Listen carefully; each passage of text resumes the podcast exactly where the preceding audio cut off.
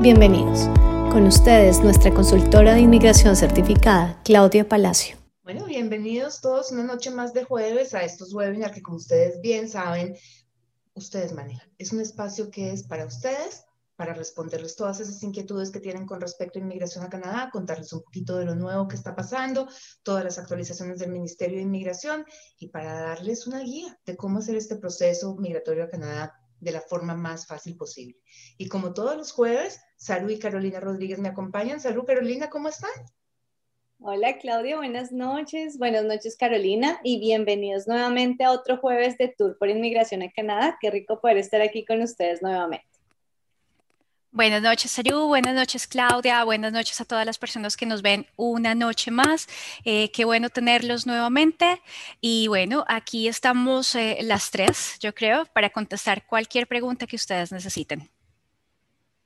Bueno, y este jueves arrancamos con muy pocas cosas nuevas, la verdad. Eh, ha sido una, una, semana quieta en términos de inmigración. Tenemos algunas noticias, pero no son noticias todavía, o sea, tampoco los podemos calificar como rumores, pero no hay nada concreto. Por ejemplo, esperamos que ya en algún momento cercano se reabra Canadá. Nuestro primer ministro dijo hace poco en una rueda de prensa que cuando tuviéramos el 75% de la población canadiense vacunada con las dos dosis, pues íbamos a empezar a reabrir eh, los cielos. Textualmente dijo que era para residentes y ciudadanos canadienses, sin embargo, dentro de los comentarios que se hicieron, se debe entender que podría ser también para turistas y obviamente para personas que tengan que viajar a Canadá por alguna razón particular, como los estudiantes y los trabajadores. Así que pensaríamos a la velocidad que están llegando las vacunas y que se están aplicando, que ya dentro de pocas semanas podremos empezar a ver una reactivación. Como parte de esto les cuento que eh, ya empezamos a ver movimiento en las visas de turista y de los acompañantes de los eh, estudiantes internacionales que se hicieron separadas las aplicaciones del aplicante principal y de las parejas. Estas aplicaciones de los acompañantes estaban detenidas, o sea, estaban ahí, pero no se estaban revisando.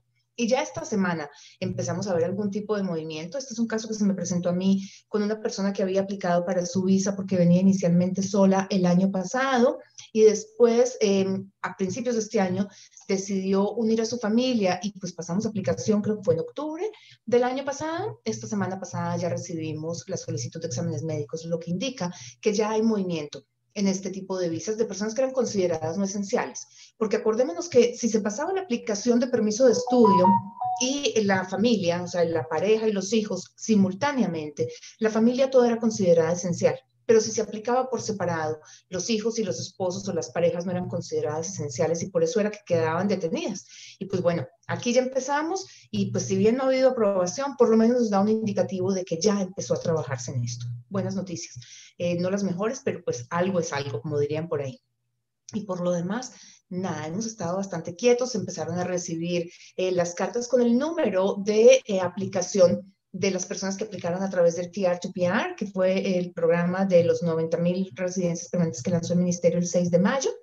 Mm, siguen abiertos cupos para los trabajadores esenciales y para la gente del área de salud. Así que pues los que estaban todavía pendientes de esto o que están esperando IELTS todavía hay tiempo. Son dos categorías que están con menos de la mitad de las aplicaciones, sin hablar de los de francés, porque pues estos no tienen tope. Así que para los que tienen algo de francés que pueden, eh, o sea, que piensan que pueden sacar en el examen por lo menos un 5, adelante, porque va hasta noviembre y los estudiantes internacionales que no entraron dentro de la cuota de los de, que ya se llenó, la de los 40 mil, que era con inglés solamente, si tienen algo de francés, esa podría ser una opción. Y la otra noticia mm, es que hoy hubo ronda de selección a través del Express Entry y el punto de corte fue 368 se bajó cantidades. Eh, quién sabe cuánto más sigamos bajando, pero pues ya no, te, no veo cómo podemos bajar mucho más. Mm, importante tener esos perfiles montados en el Express Entry, pero acordémonos que esto es solamente para el Canadian Experience Class, es decir, personas que han trabajado en Canadá por lo menos un año en un trabajo calificado. Estas rondas de selección no cubren a los trabajadores, eh, a los skilled workers, trabajadores calificados que están fuera de Canadá, que nunca han trabajado en el país. Por eso hay tantas personas que se están preguntando por qué no recibieron una invitación a aplicar si tienen puntajes por encima esta categoría es únicamente para personas que han trabajado en Canadá por lo menos un año en un trabajo calificado dentro de los últimos tres. Los trabajadores calificados, o sea, los que están afuera, los famosos de los 67 puntos de toda la vida, se dejaron de seleccionar desde agosto del año pasado. Esa categoría está suspendida, pero una vez se reabran los cielos, esperamos que se vuelvan a hacer rondas de selección ya sin, sin categoría determinada como era antes o por lo menos específico para los Federal Skilled Workers. Y yo creo que ya con esto podemos cerrar lo que son, digamos que las actualizaciones de la semana y arrancar con las preguntas que tengan todos ustedes. Salud. Bueno, claro que sí. Vamos a iniciar entonces con las preguntas. Saludamos a Luis Eduardo, que está ahí de primeritas, desde Bogotá, Colombia. Eh, Marta nos pregunta, en cuanto a biométricos, ¿una vez se toman automáticamente son recibidos por Migración Canadá o se debe esperar unos días para que los reciban y la aplicación quede completa y lista para ser revisada por el oficial de inmigración? Esa transmisión de información es bastante rápida. Normalmente aparece en el portal el mismo día. Ay, perdóname un segundo. Se me aquí mi Facebook. También voy con la gente de YouTube que está acá. Viviana nos dice, buenas noches, una consulta, ¿qué información deben tener las certificaciones laborales para que sean válidas para el proceso de residencia y deben tener alguna fecha máxima de expedición? Idealmente deberían ser muy cercanas a la fecha que se manda la solicitud de residencia y estas eh, cartas de referencia laboral deben tener el cargo, o sea, el título del cargo, las funciones, esto es normalmente donde la gente falla, porque en América Latina normalmente las cartas de referencia no tienen eh, la descripción del cargo o las funciones. Deben tener el número de horas trabajadas semanalmente, el salario y eh, deben venir en papelería membretada y de cuándo, de cuándo a cuándo exactamente, o sea, con, con día y mes. Eh, normalmente, lo que veo yo, que me toca devolverlas cada vez que las recibo, es que dicen, Claudia Palacio trabajó con nosotros de esta fecha a esta fecha, en este cargo, y es una persona eh, de confianza, muy buena trabajadora, no sé cuántas historias. Eso es una referencia personal, pero lo que espera inmigración es poder determinar si el trabajo que ustedes desempeñaban era un trabajo calificado o no. De ahí que se necesiten las funciones, porque el código NOC lo determina las funciones, no lo determina el cargo. Por ejemplo, y como para hacerlo gráfico, si yo soy médica y atiendo pacientes, tengo un código 31 o algo, que es el de los médicos. Pero si yo estudié medicina y lo que soy es el gerente de una clínica, eh, pues soy un manager, entonces voy a estar seguramente en el 01 algo o en el 03 algo, pero no voy a empezar con 3, que es el código de los médicos. Y si lo que hago como médico es vender equipos médicos, soy un 6221 creo que es el de las em, ventas técnicas. Entonces, eso lo determina el código, no lo determinan son las funciones. De ahí la necesidad de que esta carta traiga desglosada cada una de las funciones que ustedes desempeñaron. Esa es la clave de esas cartas. Perfecto. Continúo entonces con Susan. Ella nos pregunta, quisiera saber si para el WE, WEG es obligatorio que sea un sobre físico cerrado. Es que en mi universidad aún no se está teniendo, se está, es que me escribió raro, yo lo estoy leyendo bien. Debe ser el WES, debe ser el WES, la Voy a repetir, qué pena, Susan, Carolina. Quisiera saber si para el WES, voy a decir WES, es obligatorio que sea un sobre físico cerrado. Es que en mi universidad aún no se están teniendo atención presencial. La cuestión es que los documentos tienen que llegar eh, físicamente a las instalaciones de, de WES, de ICAS, EDICAS, IOFTO, ICES, mm, y tiene que ser un sobre. Hay algunas universidades, digamos en Colombia ya hay una que tiene un acuerdo con WES para hacer la transmisión de todos los documentos de manera electrónica, pero tendrías que averiguar directamente con WES si la universidad donde tú estudiaste eh, funciona así o no. Mm, normalmente tiene que ser un sobre físico sellado y en la solapa del sobre con el sello de la institución académica donde estudiaste. Perfecto, voy con Andrés Felipe en YouTube. Él pregunta, Alberta hizo restricción de foreign workers y debido a ellos me cancelaron el proceso del LMIA. ¿Cuándo podríamos volver a presentar el LMIA? Gracias y saludos desde Colombia. A ver, lo cierto del caso es que en este momento todavía no se han empezado a revisar aplicaciones de permisos de trabajo de trabajadores no esenciales. Y pues mientras tengamos esta restricción, pues por más de que tengamos un LMIA, no sirve de nada poner esta aplicación. Lo que hay que tener en cuenta también es que Alberta tiene una lista de ocupaciones para las que no se van a procesar el EMIAS. Entonces hay que ver es si la ocupación que a ti te ofrecieron está dentro de esa lista o no. Si no está dentro de la lista, se puede aplicar para el LMIA y cuando se reabran estas aplicaciones, incluso se puede mandar la solicitud del permiso de trabajo. Lo único es que no la van a procesar, sino hasta que se reabran cielos. Pero no hay problema. El problema sería que hubieran puesto la ocupación dentro de esta lista que no está permitida. Perfecto. Continúo con Darío. Él dice, buenas noches. Para aplicar a la visa, ¿qué se debe registrar o tener de documentos de los padres y hermanos, así ellos no viajen con el estudiante?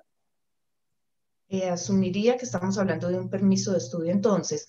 Mm, normalmente, o sea, si, si el estudiante viene solo, no necesita sino la información de la familia, porque la forma la 5645 lo pide. O sea, pide eh, la fecha de nacimiento, el país de nacimiento, la dirección de residencia, pide la ocupación.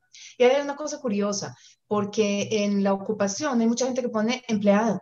Empleado no es una ocupación, la ocupación es gerente administrativo, ingeniero de sistemas, eh, analista de bases de datos, eso es una ocupación, pero empleado o estudiante no es una ocupación, entonces pongan el cargo de la persona.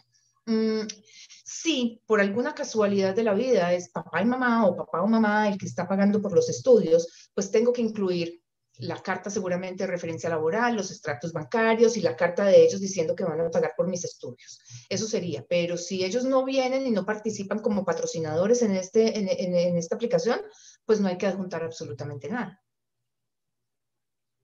Perfecto. Continúo entonces con, eh, ya me pasé por Susan, voy con Sebastián o Sebas Rodríguez. Claudia, quisiera saber si mi pareja con un permiso de trabajo abierto puede estudiar idiomas en alguna escuela. No. Los permisos de trabajo eh, abiertos tienen eh, abajo en los remarks, eh, que son como unos comentarios, dice que tiene prohibido estudiar en un programa en Canadá. Entonces, el ideal es que no lo hagan, el ideal no, no lo deben hacer. Pueden estudiar online en cualquier parte del mundo pero no online ahora en Canadá porque estamos en COVID, entonces todo fue transferido online, porque está online es por una coyuntura. Pero si la definición del programa o, la estructura del programa es para ser dictado presencial, aunque se esté dando en este momento online, se considera un programa presencial. Entonces, si viene a estudiar idiomas, mi sugerencia sería que buscara em, pues una, un programa en otra parte que fuera exclusivamente online. Perfecto. Oscar. Carolina, espérame, espérame, te suspendo ahí, porque me encantaría que Carolina nos hiciera claridad, digamos, en, las, en los programas que ustedes tienen, Carolina. ¿Hay algunos que están estructurados para que sean online solamente o es que los están dictando online por la pandemia? ¿Tienen unos que sean online y presenciales después? O sea, ¿qué tienen ustedes que le pudieran servir a esta persona que nos preguntó? A ver si llegando aquí a trabajar la, la pareja pudiera tomar un programa que sea online, estructurado así? Mira, Claudia, en este momento tenemos eh, programa estructurado online solamente los de inglés de Pathway. Obviamente, lo que tú dices es cierto. Hay muchos programas que, están, que confieren título que en este momento se están dictando virtuales o se están dictando online, pero, pero simplemente por esta coyuntura eh, de COVID que sea estructurado solamente online, tendríamos que buscar. De pronto hay algunos colleges o algunas universidades que están dictando programas cortos. Si a esto nos referimos, eso podría ser. Vale, bueno, pues tendríamos que buscar por ahí. Seguramente Carolina les puede ayudar en esa parte para que busquen algo que sea estructurado así, porque sería la única solución. Y tiene que aparecer así dentro de, de la página del college, porque no puede quedar ningún tipo de duda en inmigración de si era que era presencial y por la, pandemia o algo, o sea, se tomó online. Claudia, perdóname, yo aquí tengo una pregunta, pero ¿importaría también el tiempo o no importaría el tiempo? Lo que pasa es que de todas maneras el permiso de trabajo abierto tiene la restricción de estudio, no se puede estudiar. Entonces no hay nada que hacer. O sea, la única condición es que la persona estudie eh, virtualmente. Y lo que pasa es que en este momento se puede prestar para confusión. Yo sé, o sea, yo, yo me rijo mucho por la ley para tratar de evitar problemas a futuro.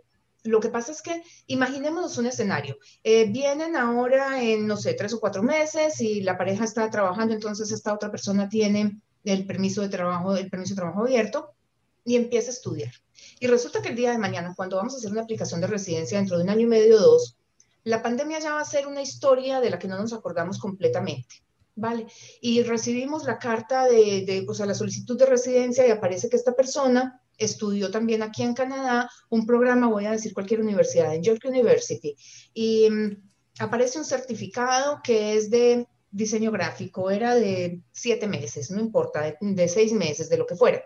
Y el oficial de inmigración dice, pero no había un permiso de trabajo, no había un, permiso de estudio, no había una autorización de estudio. Entra a mirar la página de la universidad y dice que es un certificado presencial. Y hay ahí una infracción a la ley de inmigración. Entonces, el ideal es asegurarnos de que ese programa, por ninguna razón, vaya a ser presencial. Y ojalá, o sea, yo preferiría tomar de una vez un screenshot de la página y guardarlo. Es más fácil botar papeles a la basura si uno no los necesita que tratar de recuperar algo que ya no se puede encontrar. Entonces, pues tomen un screenshot de lo que decía que era online y no por pandemia, sino que esa es la estructura del programa, independientemente de la duración. Perfecto. ¿Continúo? Sí, por favor, sorry. Ahora Marta nos dice, tengo dermatitis en mis manos. ¿Qué sucede al, tomarme los biométricos? Marta, en este momento creo que la mitad de la población tiene el mismo problema tuyo porque por los, eh, ¿cómo se llaman? Los desinfectantes de las manos eh, se han borrado muchísimas huellas o hay un grado de resequedad muy alta. Y lo que estamos viendo cuando pedimos notas de los expedientes, los famosos ATIPs, es que eh, los, las personas de los biométricos ponen y dicen no se pudo capturar biométricos debido a la resequedad de la piel. Así que no te preocupes, ellos ya, ya se acostumbraron a lidiar con ese problema. Hace dos años seguramente hubiera sido un inconveniente, pero hoy en día ya le pasa a mucha gente. Mm. Iván nos dice, para aplicar para la visa de estudiante es necesario tener visita a países visados. ¿Es excluyente este aspecto? No es excluyente, mm, lo seguimos encontrando como razón de negativa eh, de visas, o sea, como una más. No puede ser la única, definitivamente. La vemos como una más cuando hay una lista de dos o tres, pero no debería ser. Eh, ya hay muchísimos casos en la Corte Federal que se han fallado, donde eh, la Corte le dice a inmigración que la falta de historia de viaje se puede considerar solamente como un factor neutro, no como un factor negativo. Y como dato curioso les cuento que a mí me negaron un, un, permiso de estudio de un cliente donde adjunté dos pasaportes, uno que estaba completamente lleno y el otro que ya tenía varias páginas, porque es una persona que viaja muchísimo por trabajo, y una de las razones que me pareció fue que la historia de viaje no era suficiente para ser considerada positiva. O sea que los oficiales de inmigración marcaron una casilla más. Esas cartas de negativa de, las, de los permisos de estudio, de los permisos eh, de las visas de visitante, por ejemplo, son unas cartas genéricas eh, los oficiales de inmigración en el software tienen unos, unos cuadritos que marcan y seleccionan, pero las razones reales aparecen en lo que ellos escriben, que son notas internas de inmigración. Esas no aparecen en la carta de negativa. Normalmente esa, esa eh, o sea, no hay alusión interna al motivo de viaje. Entonces, pues si esa es la carta, la razón de negativa, pidan las notas del expediente y refuten la, la negativa. O sea, hagan una reaplicación refutando eso, explicando, señores, ustedes me dijeron que yo no tenía historia de viaje, pero pues esto no es una razón para considerar que yo me vaya a quedar. Si nunca he salido, no significa que la primera vez que salga yo me voy a quedar indocumentado en Canadá. Perfecto. Oscar Andrés nos pregunta, quisiera saber si hay algún problema si estando como estudiante me sale un trabajo y quiero cambiarme a visa de trabajador. No hay ningún problema, pero hay que hacer el cambio del permiso y tienes que esperar a que salga el permiso de trabajo antes de empezar a trabajar. Esa parte es clave, porque el hecho de que tú mandes la aplicación no significa que ya tienes la autorización de trabajo, especialmente si estás estudiando, por ejemplo, inglés, que no tienes autorización de ninguna hora de trabajo, tienes que esperar a que llegue. Entonces, son dos meses, son dos meses o tres o lo que sea, pero no deberías tampoco dejar de estudiar, porque acordémonos que si yo dejo de estudiar, la institución en la que yo estoy estudiando está obligada a reportar la inmigración si yo dejo de asistir a clases por 90 días. Y en ese momento mi permiso de estudio se invalida.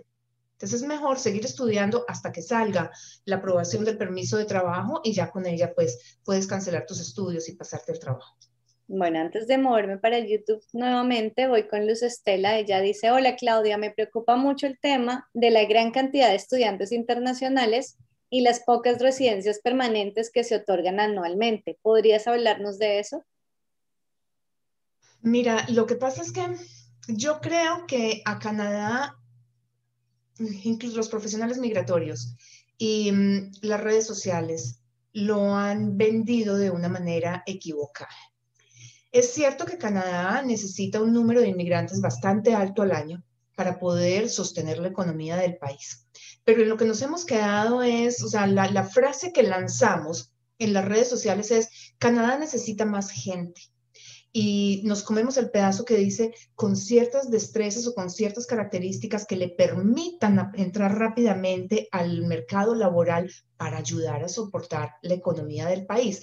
Ese párrafo largotote es el que nos estamos comiendo, los que hablamos en estos los que, los que promovemos de una u otra forma la invitación, eh, la inmigración a Canadá. Entonces, el programa de estudio no está diseñado para que los estudiantes se conviertan en residentes permanentes. El programa de estudio está diseñado para que una persona venga a Canadá, estudie algo que necesita para crecer profesionalmente al regresar a su país. Como necesitamos 400 mil eh, inmigrantes cada año, nuevos residentes cada año, pues hombre, queremos seleccionar el mejor de los mejores. Y en eso está basada la inmigración a Canadá y lo dijo muy, muy claro. Eh, un ministro de inmigración que tuvimos no hace mucho tiempo dijo Canadá quiere el mejor de los mejores y encontró el sistema de para seleccionar, un sistema de puntos que es el Express Entry. Y la gente me pregunta a mí muchas veces, pero usted no sabe hablar sino del Express Entry. Lo que pasa es que tenemos que entender que de los 400 mil, son 420 y tantos mil para este año, pero redondeemos cifras, 400 mil, el 70% pertenecen a la categoría económica. ¿Qué es la categoría económica? Es la gente que queremos traer para darle soporte a la economía. ¿Listo? Esa categoría económica tiene cuatro programas que son el de trabajadores calificados, que es el famoso de toda la vida de los 67 puntos, que son personas que están en país de origen normalmente, que tienen por lo menos un año de experiencia laboral calificada, continua y pagada, un nivel de inglés de 7 en el estándar canadiense que equivale a 6 en el IELTS. Em, ¿Y qué más tienen? Por lo menos han terminado high school. Ellos tienen que demostrar unos fondos para poderse asentar en el país. 67 puntos en esa tabla, trabajadores calificados. El segundo programa es Canadian Experience Class. Es una persona que ha trabajado por lo menos un año en Canadá en un trabajo calificado. Ese año es acumulativo en los últimos tres años. Tiene que tener, dependiendo de la ocupación que está, que está ejerciendo, más bien, si es un código B, tiene que tener cinco en el estándar canadiense en inglés o francés. Y si es un código 0 A, eh, tiene que tener un 7. Canadian Experience Class, sencillísimo. Después vienen los Federal Skill Trades. Son personas que trabajan en el área de construcción, cocina, mantenimiento y eh, los supervisores de agricultura, por ejemplo. Tienen que tener dos años de experiencia en los últimos cinco años en esa ocupación y tienen que tener en inglés cuatro en lectura y escritura y cinco en conversación y comprensión. Y una de dos, o una oferta de trabajo en esa área o el certificado de calificación o la licencia, o sea, como lo conocemos, la licencia, para ejercer esa ocupación en Canadá tercer programa. Y el cuarto programa es nominaciones provinciales. Entonces, no los podemos sacar del Express Entry. Todo eso entra al Express Entry y allí seleccionamos por puntos. Ayer hubo selección de nominaciones provinciales. Una nominación provincial nos da 600 puntos y se seleccionaron candidatos con 711. Hoy hubo selección de Canadian Experience Class con 368. En agosto del año pasado se hizo la última eh, de los Federal Skilled Workers con 468. Y si mal no recuerdo, fue como en agosto, un poquito antes, que se hizo la última de Federal Skill Trades, que fue con 415, pero todo se hace a través del Express Entry. Entonces, em, los estudiantes internacionales, fantástico, vienen, tienen puntos por haber trabajado aquí, tienen puntos por haber estudiado aquí, mejoran el nivel de idioma, entonces tienen puntos por, por nivel de idioma, pero no significa que por venir a estudiar y después trabajar tengan el derecho a la residencia son elegibles. Y por eso les decía ahora, es un año de trabajo calificado en Canadá. Un estudiante internacional que viene y trabaja, eh, que viene y estudia dos años, le dan tres años de permiso de trabajo, trabaja un año en un trabajo calificado y es elegible, porque es Canadian Experience Class. Pero la pregunta es, ¿qué puntaje alcanza en el Express Entry? Y de eso, de eso es lo que depende, que tenga residencia o no. Entonces, no es preocupante el número de estudiantes internacionales que llegan y el número de residencias que hay. Lo preocupante es que los estudiantes internacionales lleguen convencidos de que simplemente por venir a estudiar y trabajar un año van a tener el derecho a la residencia.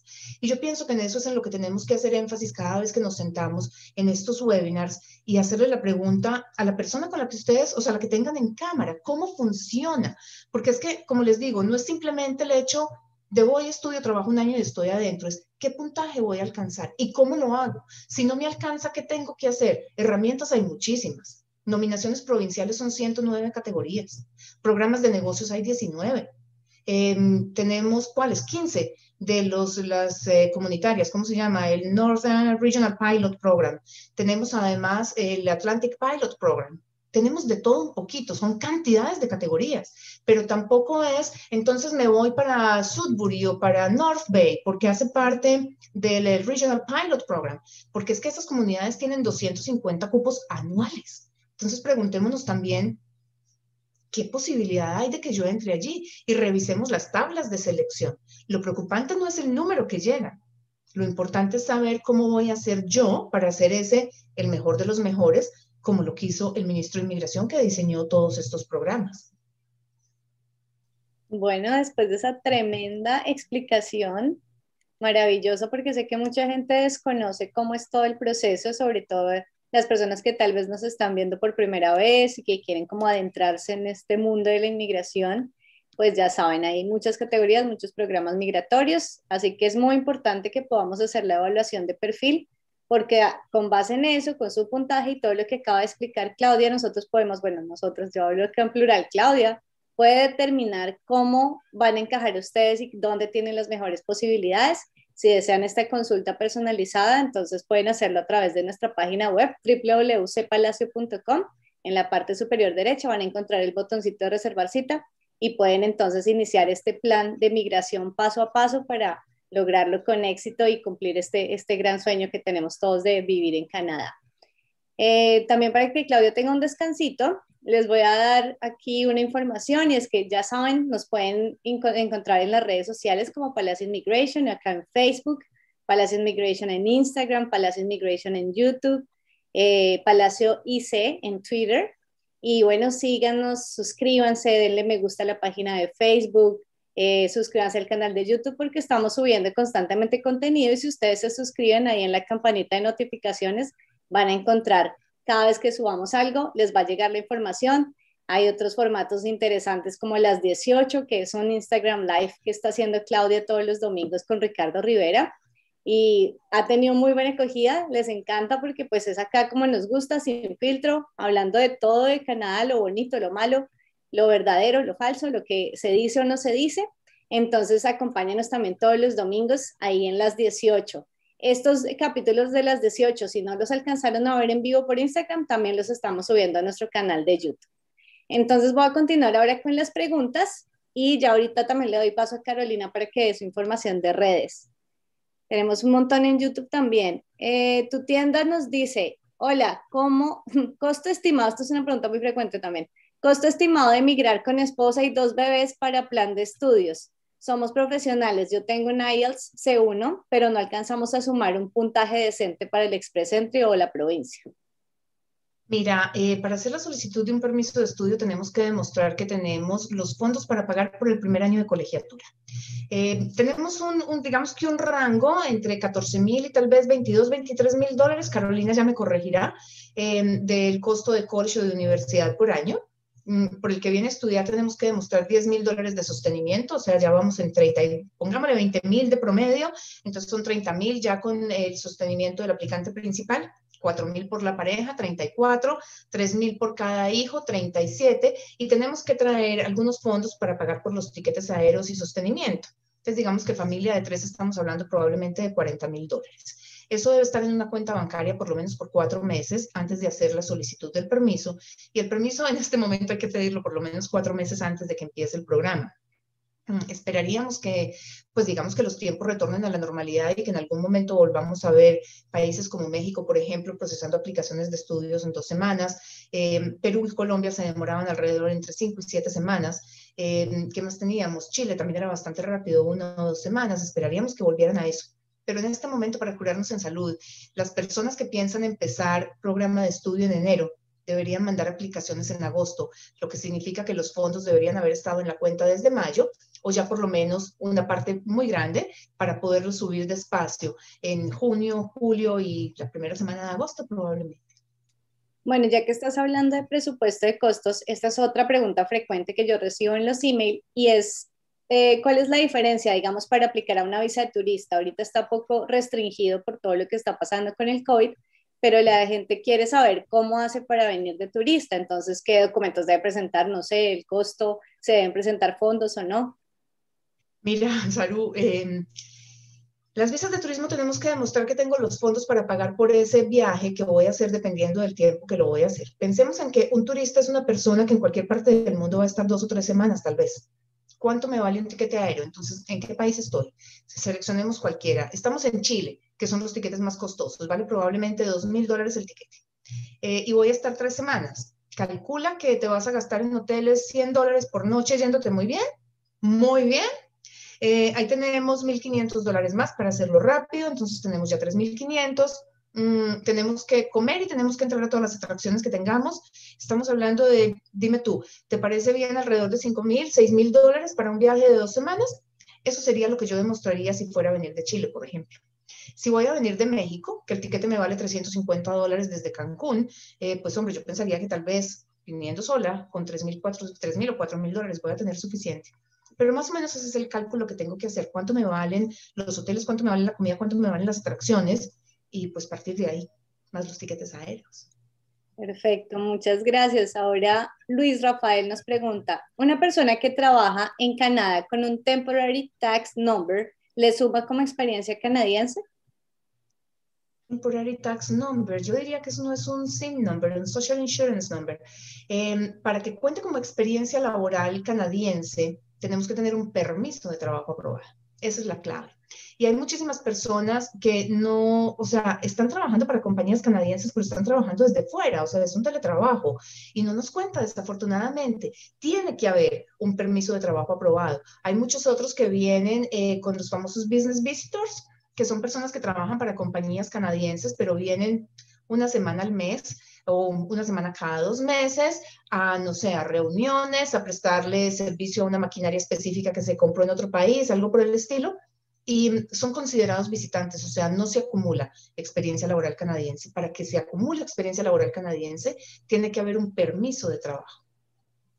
Perfecto. Joana nos dice, buenas noches, voy a aplicar como trabajador esencial. Necesito un poli, un poli certificate. Si es así, ¿cuál sería?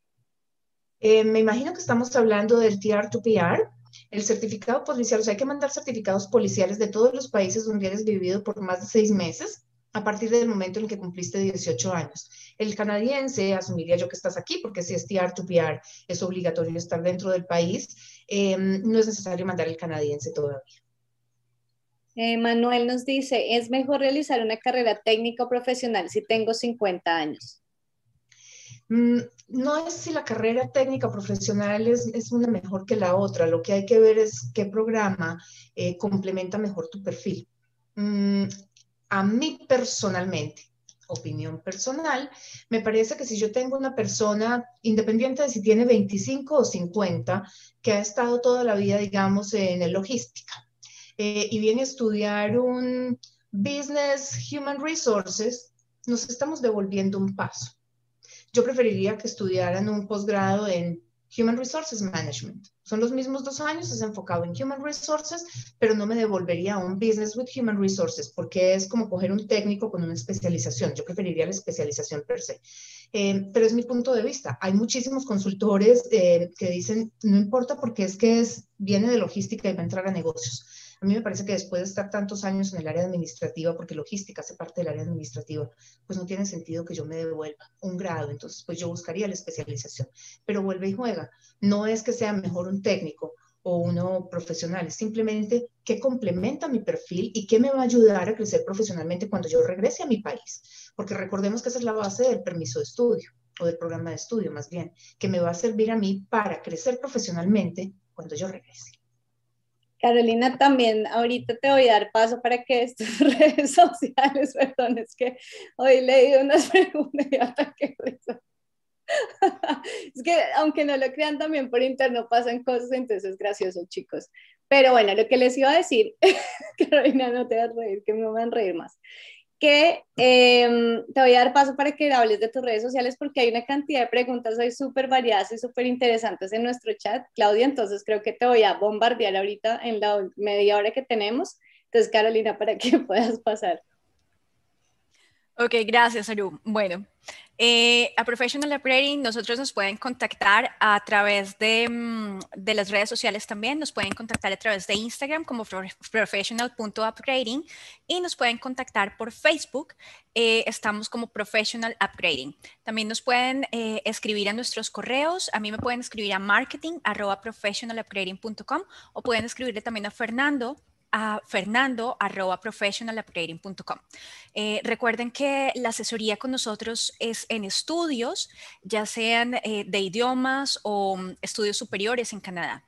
Estudios superiores, estoy hablando eh, diplomados, certificados, si necesitan maestrías, todo eso les podemos ayudar. Tenemos convenios con más de 100 instituciones alrededor de Canadá. Estas instituciones, generalmente las instituciones em, eh, tienen programas para estudiantes internacionales y si hacemos esta multiplicación, más o menos cada, cada institución tiene aproximadamente unos 100, 150 programas para, para, para estudiantes internacionales. Entonces, hay una gran lista de programas en los que les podemos ayudar. Obviamente también sabemos que es muy complicado a veces revisarles desde su país de origen porque las, las páginas web de, los, de las instituciones no son muy claras y por eso nosotros estamos aquí para ayudarles a ustedes. Entonces, si necesitan eh, conseguir algún programa, ese programa que se adapte a su perfil, por favor, contáctenos.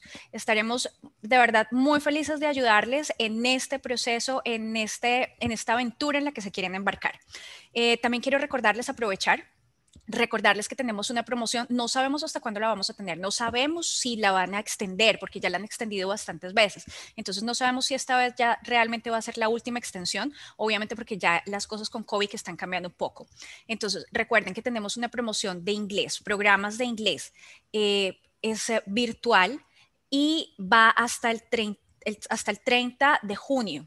Estamos dándoles, dependiendo de cuántas semanas ustedes em, em, se inscriban, eh, podemos darles hasta cuatro semanas adicionales totalmente gratis. Entonces, si necesitan más información acerca de estos, de estos cursos, por favor, contáctenos.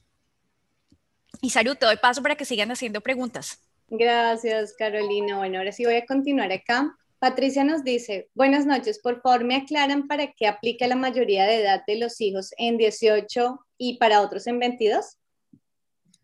A ver, lo que pasa es que para términos migratorios, para yo poder incluir a mis hijos dentro de mi aplicación de residencia, los hijos son dependientes hasta el día que cumplen 22 años. Ese es el máximo que tenemos en, digamos que en dependencia, es la ley migratoria. Cuando hablamos del voto, creo que son 19 en algunas provincias, 18 en otras. Em, cuando hablamos de colegio, pues, ellos se consideran mayores de edad a partir de los 18 años, pero para términos migratorios, para poderlos incluir dentro de mi proceso de residencia, son 22 años. Correcto. Eric dice, buenas noches, ¿es factible migrar con mi señora, hijo y mis tres perros? Claro que sí, los perros son los primeros que vienen, esos en el aeropuerto, además ayudan a que salgas más rápido de, la parte de inmigración, porque los oficiales mueren con los perros, enloquecen con ellos y sabiendo que están, o sea, que traen un vuelo largo, tratan de darles prioridad. Mm, pero sí, claro que sí es posible, eh, dependiendo del programa que vayas a seleccionar, hay que cumplir con unos requisitos específicos, pero no hay ningún problema. En cuanto a los perros, a los animalitos, eh, el proceso no es muy complicado, tienen que traer el certificado de vacunas, y, o sea, certificado por la, la entidad de país de origen, pues que, que, puede decir que los perros no traen ninguna enfermedad, pero por lo demás no hay ningún problema con eso. Sí, y todo traducido. Sí, todo traducido. No, y he visto muchas personas que vienen con sus mascotas, no solamente los perritos, los gaticos también. Eh, José nos dice, si mi esposa es quien estudia y sale embarazada durante el curso de dos años, ¿en qué puede repercutir esto? Puede repercutir en que nos toca suspender semestres. Eh, la ley dice que uno no puede suspender semestre a menos de que sea una emergencia o algo que se pueda justificar y obviamente pues un embarazo es algo que se puede justificar. Pero yo personalmente prefiero no darle muchas explicaciones a inmigración porque mientras más explicaciones tenga que dar, más se me complica la vida. Entonces, vamos a suponer que eh, la persona vino a estudiar un programa que era de dos semestres al año, enero a, abril y después septiembre a diciembre. Y el bebé nació en mayo, pues fantástico. No hay ningún problema porque pues estuvimos en el semestre de verano, que eran vacaciones y listo. Pero imagínense el escenario donde sean un fast track, que son tres semestres al año, donde son enero, abril, mayo a septiembre y septiembre a diciembre. Y resulta que el bebé nace eh, la primera semana de marzo. O sea, nos corta el primer semestre, nos corta el segundo semestre y entonces vamos a tener que empezar a dar explicaciones de inmigración. Cuando es un accidente, pues no hay nada que hacer, ya, ya veremos cómo se lo manejamos en inmigración. Pero si lo estamos planeando, yo preferiría esperar. Además, hay un factor que muchas veces no se tiene en cuenta y es el hecho de que cada año que pasa, yo pierdo cinco puntos por edad en el Express Entry. Si mi intención es sacar la residencia permanente, yo tengo que ver cómo me va a afectar suspender ese semestre para después retomar mi carrera, para poder después sacar la residencia permanente que tengo que trabajar yo como mamá, eh, si soy capaz de manejar las dos cosas simultáneamente con mi bebé tan chiquito, porque es que esa es la otra, porque la gran mayoría de las veces lo que yo veo cuando evalúo perfiles es que el que estudia es el que debe trabajar para poder completar los puntos, porque pues solamente se le dan los puntos por educación en Canadá al que vino a estudiar, no a la pareja la pareja sí puede acumular experiencia laboral. Entonces, dependiendo pues de qué tan alto sea el perfil, no me afectaría perder esos 15 puntos o esos 30 puntos por educación. Pero si son esos, o sea, si dependemos de esos también, entonces el embarazo sí se me puede atravesar en el proceso. Hay otro factor y es em, que para hacer una aplicación de residencia permanente, yo necesito hacerme exámenes médicos. Entonces, si estoy en embarazo, o sea, supongamos que terminé de estudiar, empecé a trabajar, mm, ya estoy en el proceso con el Express Entry adentro, recibí invitación a aplicar, y estoy en embarazo, no me pueden hacer rayos X. Entonces me toca suspender el proceso hasta que nazca el bebé. Entonces es cuestión de tiempos, es cuestión de puntos. El bebé va a ser ciudadano canadiense, definitivamente no hay ningún problema, pero no trae ningún beneficio para los padres en términos de que, como mucha gente me pregunta a mí, si tengo un hijo que nace en Canadá, entonces me dan a mí la residencia. No no trae este tipo de beneficios para los padres. Tampoco les da los puntos por tener un familiar en Canadá porque tiene que ser mayor de 18 años. Así que lo único sería contar esos tiempos para ver cómo se pueden manejar en términos de puntos. Bueno, continúa acá en YouTube. Ya me voy a mover para Facebook también. Manuel dice, ¿dónde puedo averiguar si las universidades canadienses tienen convenio con el ICETEX, ya que acá en Bogotá no saben? Me mató. No tengo ni la más remota idea, pero bueno, es que yo no sabía que la universidad tenía que tener convenio con el ICETEX. Yo me imaginé que uno iba y le pedía el préstamo al ICETEX y llegaba con la carta de aceptación del college, no que tuvieran que tener algún convenio específico. Yo creo que está preguntando de pronto acerca de las becas, Claudia. Pensaría yo, porque definitivamente el ICETEX no tiene ningún problema, no necesita tener ningún convenio con ninguna universidad. Si se está pidiendo un préstamo, ellos simplemente requieren la carta de aceptación del college o de la universidad, pero no, no tienen que tener ningún vínculo. El convenio. Entonces, de pronto lo que estaban preguntando era por las becas y ahí sin idea. Ahora, ay, perdón discúlpame, lo que tenemos que tener en cuenta con las becas, eh, hablando de eso, es que cuando la beca exige que yo regrese a país de origen a pagar, entre comillas, con transferencia de conocimiento lo que me dieron en fondos, eso me imposibilita eh, la solicitud de residencia, por ejemplo, del permiso de trabajo. Entonces tienen que revisar, hay una lista de becas eh, que están bloqueadas para residencia. Ahora sí, continúo con Paola. nos dice, cuando se hace una EAP, otra vez no sé si es, el otro, ¿no? El que me explicaste la vez pasada. EAP. No. Antes del programa en un college público, por ejemplo, Mohawk, donde un nivel son de siete semanas, ¿daría permiso de trabajo al acompañante? ¿Son dos procesos de visa o todo en uno? Cuando estamos hablando de siete semanas es un periodo muy corto y es muy factible que les dé, o sea, que a la pareja, si tú vienes, arranquemos por el principio. Si yo vengo a estudiar un programa de inglés en una institución pública, mi pareja tiene permiso de trabajo abierto. Eso no importa. O sea, él lo va a tener desde el principio. La cuestión es, ¿qué va a pasar con el permiso de trabajo mío? Eh, porque cuando yo estudio un programa que confiere título en una institución pública, yo puedo trabajar medio tiempo, pero cuando vengo a estudiar inglés, no puedo. Cuando tengo esos programas combinados de que voy a hacer un pathway, normalmente el permiso de estudio me lo dan sin la autorización de trabajo. Cuando son siete semanas, es factible que te den la autorización de trabajo de una vez, pero mi recomendación es que no empieces a trabajar sino hasta el día que empieces las clases del programa que confiera título. Si no te lo dan, porque es discrecional del oficial de inmigración, te tocaría hacer un cambio de condiciones cuando completes el programa de inglés.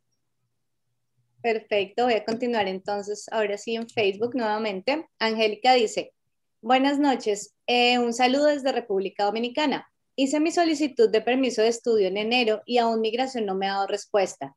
mi aplicación la subí completa, pero veo que personas de marzo en adelante ya tienen respuestas. ¿Saben qué ha pasado? Muy probablemente que tu aplicación fue a parar a Edmonton. Todo lo que está retrasado, cuando estamos escribiendo a la embajada, eh, me están contestando, eso no lo tenemos nosotros, lo tiene Edmonton. Habría que preguntar, o sea, mandar un web form dirigido específicamente a Edmonton para preguntar qué está ocurriendo con la aplicación. Diana nos pregunta, ¿en qué provincia se consigue trabajo con mayor facilidad para obtener residencia? Eh, no es en qué provincia se consigue un trabajo con mayor facilidad, es qué tipo de experiencia tengo yo para ver en qué provincia está en demanda. Es al contrario. Mm, depende realmente. Las provincias del Atlántico tienen, digamos que, muy buenas posibilidades laborales para personas que están en el área de la salud, por ejemplo, para personas que están en el área eh, pesquera o de, biología marina, son trabajos que se pueden tener todo el año. Eh, las personas que están en el área de agronomía, por ejemplo, tienen muy buenas posibilidades en Alberta, eh, perdón, en Ontario o en Saskatchewan. Los que están en petróleo, obviamente estamos hablando de Alberta.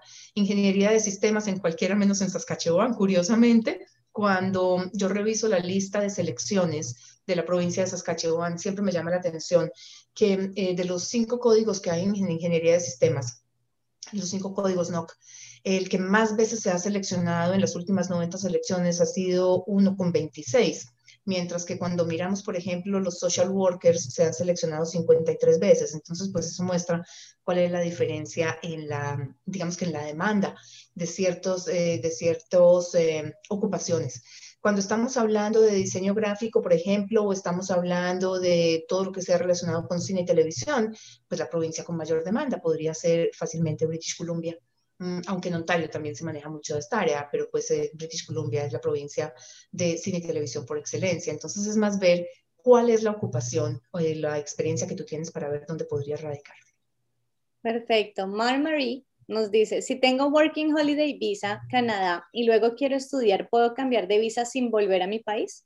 Claro que sí, se puede hacer el cambio desde aquí adentro, no hay ningún problema. Leonardo nos dice, mi pregunta es la siguiente, ¿estar desempleado en el momento de aplicar a la visa o por un periodo de tiempo largo es negativo para el proceso de aprobación? Sí, definitivamente sí. Eh, para cualquier visa que estemos hablando, o sea, hablemos de permiso de, de estudio o de visa de turista, es un factor negativo porque es que parte de lo que se considera aquí es asentamiento y parte del asentamiento es tener un buen trabajo mm, o estar por lo menos estable en el trabajo.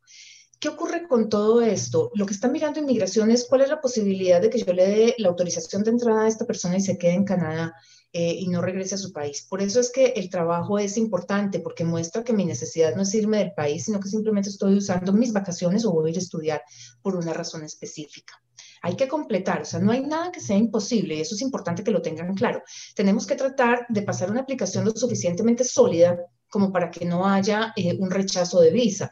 A mí no me gusta pasar aplicaciones que están cojas, o sea, que sé que tienen un porcentaje alto de probabilidades de que los nieguen. Si es una visa de turismo, por ejemplo, y estás sin trabajo, yo te sugeriría esperar un tiempo, mm, probablemente a tus próximas vacaciones, a buscar un trabajo y, y pues ya después venir de paseo. Si estamos hablando de un permiso de estudio, hay que entrar a mirar cuál es la razón por la que estás decidiendo estudiar. Digamos, pasa con mucha frecuencia que llegamos a una edad donde entramos en desuso. Los 40 años en América Latina son muy complicados para conseguir trabajo y por alguna razón me quedé sin trabajo y no he podido conseguir, pues yo diría que si yo pudiera estudiar, por ejemplo, Business Analytics es lo que está de moda. Todo el mundo lo necesita, son análisis estadísticos para hacer proyecciones de lo que ustedes quieran. Yo pensaría que yo con 40 si estudio eso, tendría unos mejores chances de conseguir trabajo en Colombia nuevamente que si me quedo sentado esperando hacer en mi país, en Colombia, que es de donde yo vengo, pues, y donde conozco el, mercado laboral. Si me quedo aquí sentado esperando que me vuelvan a contratar en el área administrativa, aunque sea como asistente administrativa, no va a pasar porque ya paso los 40. En cambio, si saco un certificado en otro país y en Business Analytics, es algo que apenas está arrancando en Colombia, que aquí en Canadá ya se está manejando bastante bien. Entonces, yo diría que esa es una buena razón para poder venir a Canadá a estudiar. Pero pues ahí estoy planteando dos casos hipotéticos, ¿cierto? Hay que entrar a revisar el caso de cada uno. Mario que siempre está acá con nosotros también. Hola Mario. Él nos pregunta, ¿hay problemas si tiene uno cuenta en Estados Unidos y demuestra fondos por ahí? Ahí se estaría recibiendo mi salario actual con el que estaría haciendo mis ahorros para viajar. No hay ningún problema. Los fondos pueden estar en cualquier parte del mundo. Irene, si la universidad o college va a realizar el semestre virtual en septiembre, ¿afectaría en algo el permiso de trabajo de mi cónyuge? No, para nada. O sea, lo importante es que tú entres y estés aquí en Canadá eh, y hagan efectivo ese permiso de estudio y el permiso de trabajo, pero no hay ningún problema con esto porque es una situación coyuntural, es debido a COVID. Miguel Zúñiga, eh, nos pregunta una persona que hace 12 años estuvo en Canadá más tiempo del que le autorizaron como turista. ¿El día de hoy tendrá algún problema para ir con un permiso de trabajo? Sí, sí, ¿qué se puede hacer? Yo diría que si es con un permiso de trabajo tenemos menos problemas que si es con un permiso de estudio, pero es algo que definitivamente tenemos que declarar. Y mm, sí va a generar algún tipo de conflicto eh, y por eso la, o sea, preferible que sea con un permiso de trabajo, porque por lo menos hay una razón, hay un respaldo, hay una compañía que lo está buscando. Lo que pasa es que Canadá tiene una base de datos increíblemente bien manejada y tiene históricos desde el 78, creo que es. Entonces, todo lo que hayamos hecho, hayamos dicho, hayamos entregado, eh, va, a aparecer allí. Si no lo declaras, inmigración se entera, te va a poner cargos por misrepresentation, o sea, por haber omitido información que es crucial para la toma de decisiones. Y si lo declaras, te lo van a tomar en contra, pues porque ya una vez no cumpliste con las condiciones. Entonces, esta vez, si vas a mandar una aplicación, la tienes que mandar preparada para la guerra, o sea, supremamente bien eh, documentada para poder probar que vas a respetar las condiciones de la visa en esta segunda, eh, digamos que solicito. Tenemos una cliente feliz por acá, nos dice Itzia Toledo. Gracias, Claudia. Felices con nuestros POE letters. Mil gracias, bendiciones. Ha sido un gusto, Itzia. La verdad que eh, fue súper estresante porque 15 de mayo fue una época brutal. El Ministerio de Inmigración nos cogió a todos fuera de base, adelantando un mes. Eh, la, la, o sea, ¿cómo se llama? Mandar las aplicaciones de, la, de las visas y casi nos enloquecemos. Los mismos colegios estaban que no sabían qué iban a hacer para alcanzar a tener todas las cartas a tiempo, pero ya empezamos a recibir esas respuestas y la verdad es que es súper emocionante ver que las cosas van regresando lentamente a la normalidad y que estamos volviendo a tiempos, pues que eran, digamos que, de los estándares eh, de antes de COVID. Así que, pues, mil felicitaciones, Itzia, y Espero que Canadá sea todo lo que se han soñado y más. De verdad que este es un país absolutamente espectacular, mm, donde tenemos la posibilidad de, de hacer eso que nos soñamos toda la vida y que por alguna razón en nuestros países no pudimos, o porque nos cogió ventaja la vida, o porque la situación económica, social y política de nuestros países no era, o porque, como me dijo mi hija en algún momento, mamá, es que te, ¿quién te dijo que uno a los 18 tiene que tener la cabeza lo suficientemente puesta para haber escogido lo que iba a hacer para el resto de vida sin equivocarse. Y por reinventarse en nuestros países no es fácil, pero hacerlo aquí sí es una posibilidad. Este es un país maravilloso, así que espero que Canadá sea todo eso que se han soñado y muchísimo más. Bueno, Alejandro nos pregunta, si me voy como estudiante solo, ¿puedo tramitar después, estando en Canadá, el permiso para mi acompañante seis meses después?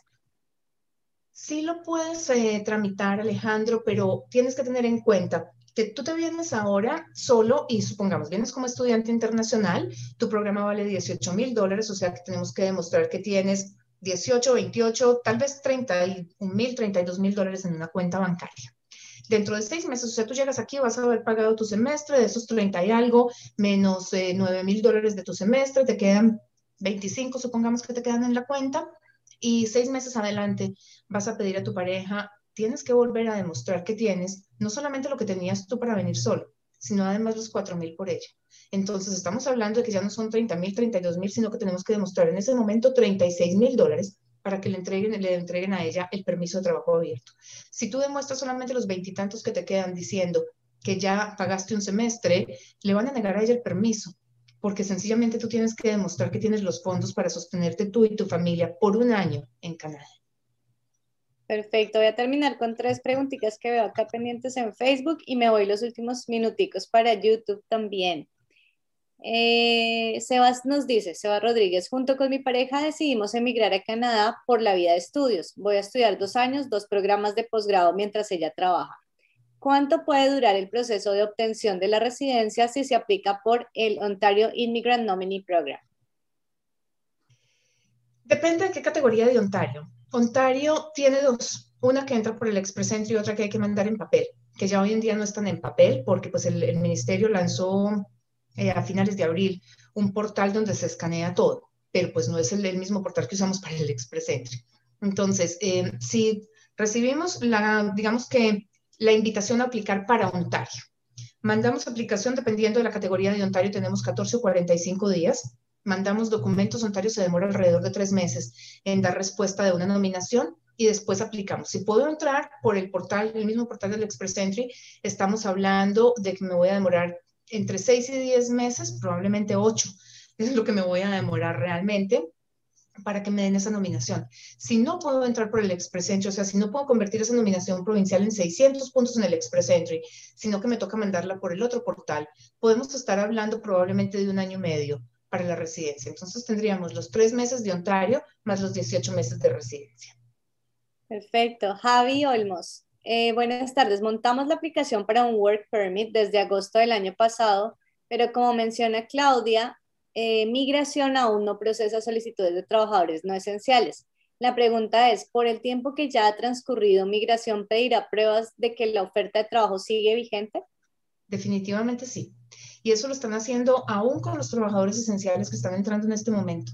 En el mismo aeropuerto les están pidiendo eh, que entreguen prueba de que están, o sea, de que la compañía los está esperando. Y en muchos casos toman el teléfono y llaman a la compañía para verificarlo. Bueno, voy con la última pregunta de Facebook para pasarme a YouTube, porque hay un montón de preguntas también. Juan Felipe. Te quedan tres minutos. No sé, por eso me voy a ir a YouTube, porque si no me van a regañar. Juan Felipe dice, Claudia, buenas noches, tengo una consulta. En nuestro hogar tenemos una bebé de cuatro años que es fuera de nuestro matrimonio.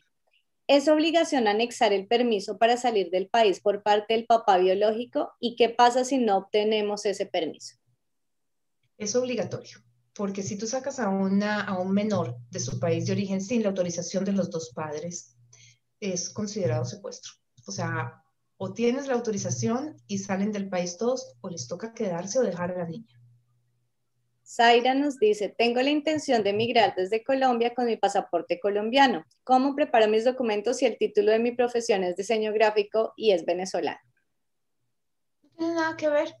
Eh, tú puedes haber estudiado en cualquier parte del mundo y estar cubierta bajo el Tratado de Libre Comercio de tu país. Así que si tú eres colombiana, los diseñadores gráficos están en el TLC, necesitas una oferta de trabajo y sencillamente se hace eh, la solicitud del permiso.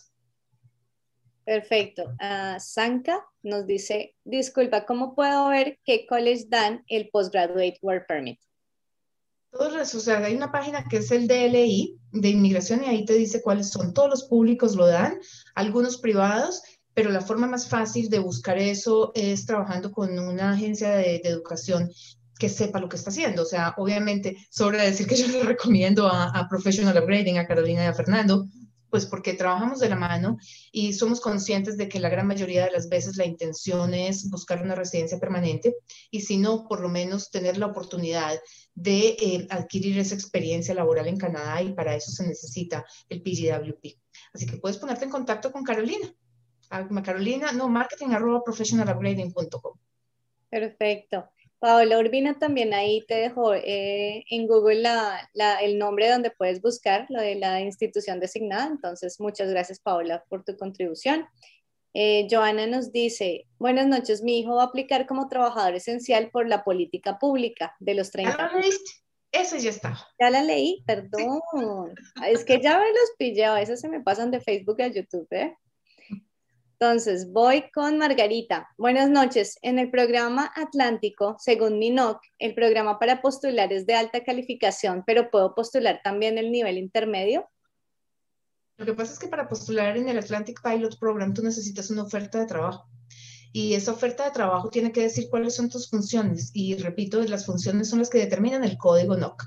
En el Atlantic Pilot tiene los skilled y los semi-skilled no hay ningún código NOC que cumpla con las dos eh, definiciones, o eres el uno o eres el otro, y tú tienes que aplicar eso en el que tienes la oferta de trabajo. Perfecto, y voy a cerrar acá con la pregunta de Michelle, que también abarca una pequeña explicación, Claudia, de la consulta contigo, que tiene que ver cómo funciona. Ella nos dice, hola, ¿existe la oportunidad de pagar una cita con Claudia para que revise la aplicación a la visa de estudio en pareja? Es decir, cartas y formatos llenos para saber en qué fallamos y qué puede mejorar. No, yo no hago revisión de, solicitudes. Yo con el mayor de los gustos te represento de principio a final eh, y asumo, la, digamos que, la responsabilidad total de la aplicación. Me parece muy riesgoso dar un concepto de una aplicación cuando no la voy a manejar yo de principio a final y simplemente decirte, o sea, hacerte un coaching y decirte, la carta no está bien, pero manéjala tú. Porque el día de mañana algo ocurre con, con la aplicación y finalmente, el concepto que yo te haya dado puede terminar siendo una eh, consultoría legal y sería mi licencia la que estaría en la línea, sería yo responsable de ella. Entonces, yo con el mayor de los gustos te represento el principio a final, pero no hago ese tipo de revisiones. Sé que hay varios consultores y abogados que la hacen, pero yo no. Todavía no he llegado allá.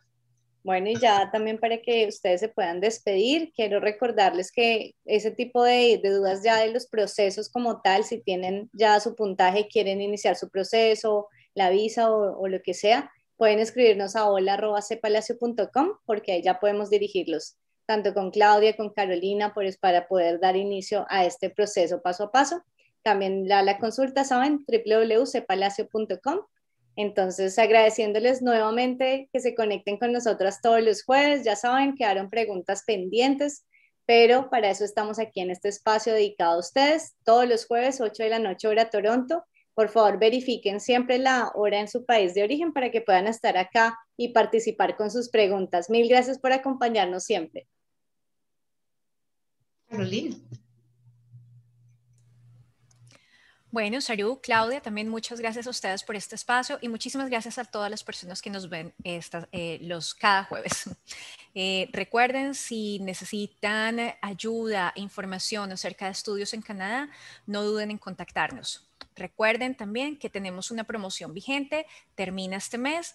Eh, la promoción es para el programa de inglés. Si ustedes necesitan nivelar sus, ah, eh, su lenguaje, si necesitan eh, nivelar alguna, alguna, algún skill en inglés, por favor contáctenos. Nosotros podemos ayudarles a conseguir ese sueño que tienen de llegar y estudiar en Canadá. Muchísimas gracias por acompañarnos, Claudia. Bueno, y nada, a mí no me queda más que agradecerles por acompañarnos cada ocho días en este espacio. Recordarles que son ustedes los que manejan los temas que vamos a, tratar en este espacio. Hace tiempo que no recibimos ninguna solicitud de ninguno en particular y entonces pues yo me adelantaré. ¿Y qué les parece si empezamos a trabajar en los programas pilotos y rurales que han generado, digamos que muchísima expectativa, pero que para mí tienen un alto nivel de riesgo. Entonces, los invito la semana entrante a que nos acompañen para empezar por qué les parece Sudbury. Nos vemos la semana entrante para ese capítulo y los invito a que nos acompañen el domingo en las 18 con Ricardo Rivera.